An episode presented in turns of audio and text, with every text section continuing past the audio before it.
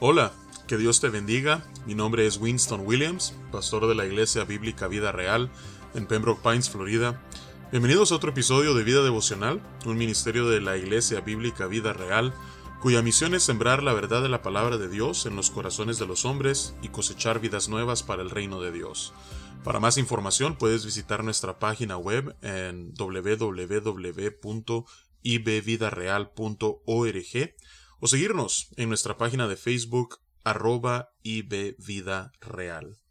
En esta mañana estaremos meditando en lo que nos enseña la palabra de Dios en el Salmo 24. Eh, este nuevamente es uno de mis salmos favoritos, porque en él vemos no solamente la soberanía de Dios, sino además la santidad que debe caracterizar a su pueblo y la adoración que solamente se le debe a él. Así es que vamos a, leer este salmo corto de solamente 10 versículos y luego ofreceremos algunos pensamientos con relación a estos diversos elementos o temas que mencionamos hace eh, unos segundos. Dice la palabra de Dios. De Jehová es la tierra y su plenitud, el mundo y los que en él habitan, porque él la fundó sobre los mares y la afirmó sobre los ríos. ¿Quién subirá al monte de Jehová? ¿Y quién estará en su lugar santo?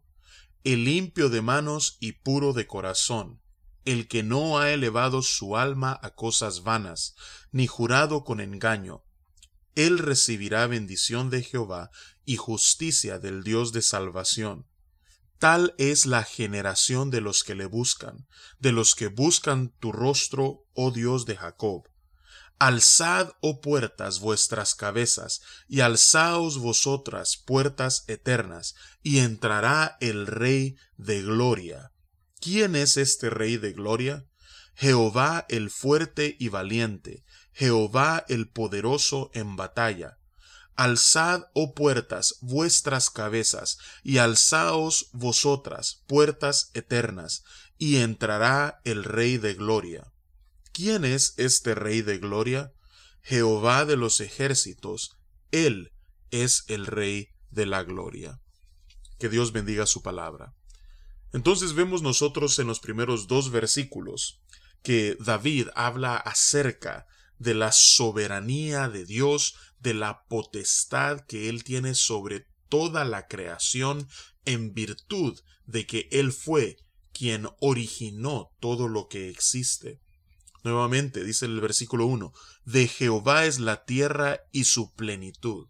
Él tiene derecho sobre cada aspecto de su creación porque Él es el creador. Y no solamente está hablando acerca de la tierra, es decir, el planeta en sí, no solamente está hablando acerca del mundo, sino que dice también el versículo 1 que esto incluye a todos los que en él habitan sean aves del cielo, sean bestias del campo, sean ah, animales que nadan en los océanos y los lagos y los ríos, sean insectos, incluyendo a los seres humanos, todos los que habitan sobre la faz de la tierra.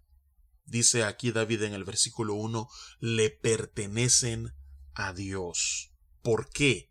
Porque él la fundó sobre los mares y la afirmó sobre los ríos, simplemente por el hecho de que Él es el creador de todo cuanto existe, esto significa que nosotros le pertenecemos a alguien más y no a nosotros mismos. Luego continúa el versículo 3 al 6 hablando acerca de la santidad de Dios y de la santidad que por ende debe caracterizar a aquellos que son suyos. Muy similar al Salmo 15 que hemos ya visto en el pasado, David comienza el versículo 3 con una pregunta diciendo ¿Quién subirá al monte de Jehová? ¿Y quién estará en su lugar santo? Ahora nuevamente lo que está en la mente de David es el lugar donde Dios había escogido habitar en medio del pueblo de Israel y manifestar allí su presencia, su gloria al pueblo. Así es que en un lugar tan santo, Pregunta David, ¿quién subirá allí? ¿Quién podrá habitar allí? Y luego él da la respuesta en el versículo 4. El limpio de manos y puro de corazón, el que no ha elevado su alma a cosas vanas, ni jurado con engaño.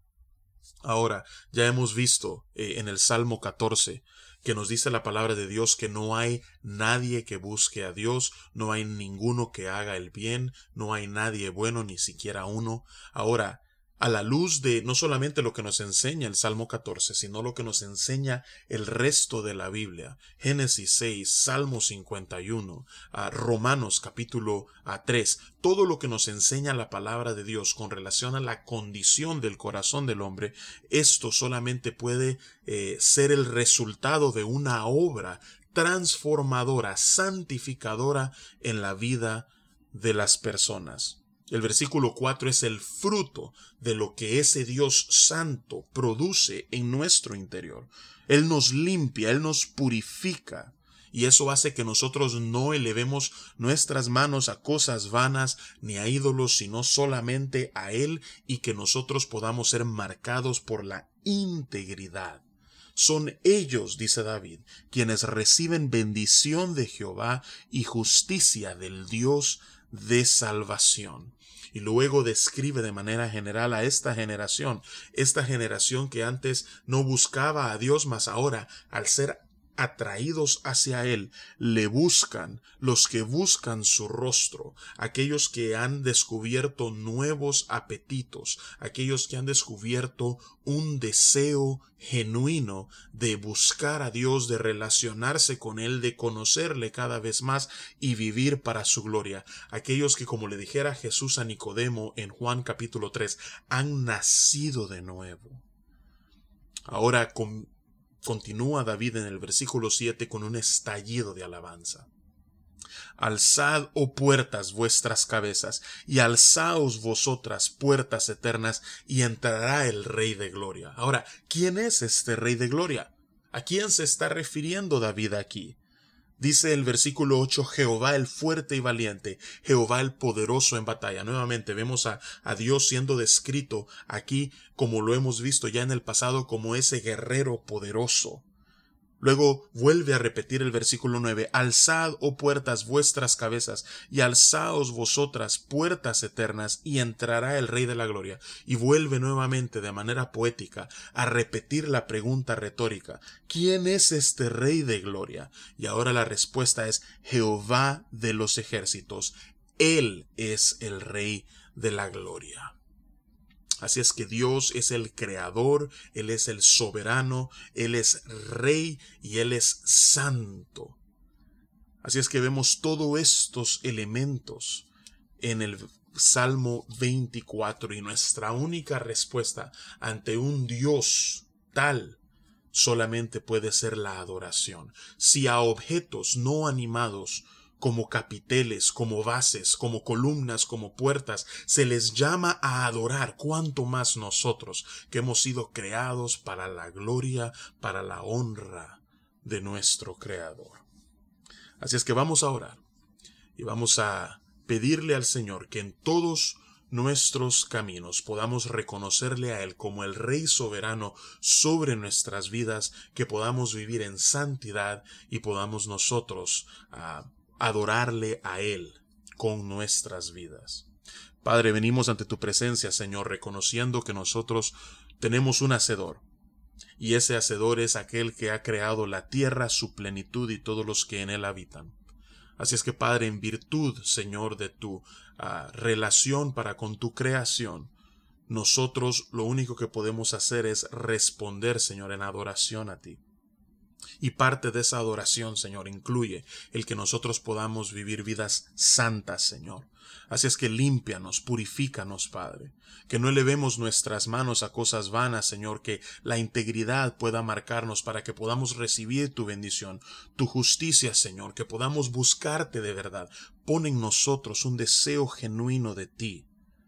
Y Padre, te pido, Señor, de que nosotros podamos adorar siempre a ese Rey de la Gloria.